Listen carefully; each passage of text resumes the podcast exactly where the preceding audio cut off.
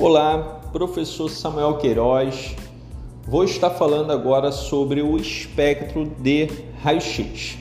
Indo direto ao ponto, na ampola de raio-x, quando os elétrons colidem com o alvo, os fótons não são gerados na superfície, mas dentro do alvo resultando em uma atenuação dos raios-x.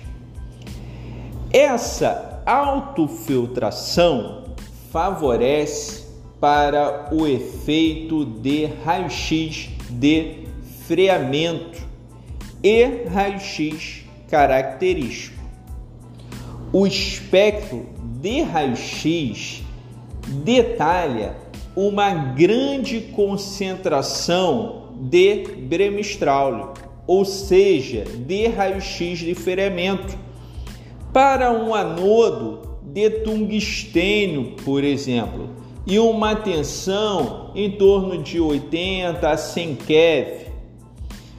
Um espectro discreto aparece por conta dos raios-x característicos o fato que os fótons de Bremistral é o principal componente do espectro de raio-x emitida pela ampola de raio-x, gerando um espectro contínuo para um alvo de tungstênio. Os picos que aparecem nesse espectro, como K-alfa e K-beta, representam os raios-x característicos. Assim, na produção de raio-x, nós temos dois fenômenos, que é o raio-x de friamento, conhecido como efeito Bremistral, e o raio-x característico. O raio-x de friamento vai gerar um espectro contínuo, o raio-x característico vai gerar um espectro discreto.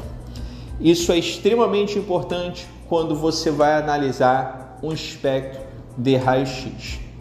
Lembrando que nós estamos falando de um fenômeno que é uma onda eletromagnética que não tem massa, não tem carga, se propaga no vácuo a velocidade da luz se propaga de forma linear, é uma onda transversal, são compostas por fótons que são pacotes de energia em movimento. O seu campo elétrico e campo magnético são perpendiculares. Essas são as principais características do raio-x, do fenômeno que nós conhecemos como raio-x. Lembrando que na produção de raio-x nós temos sempre a produção de raio-x de fermento e raio-x característico. Isso dentro de uma ampola utilizado em serviço de radiologia diagnóstico intervencionista e também em uma ampola na área industrial. Com isso, eu finalizo mais um podcast com você falando mais sobre o raio-x e agora voltado para o espectro do raio-x. Um grande abraço, professor Samuel Queiroz.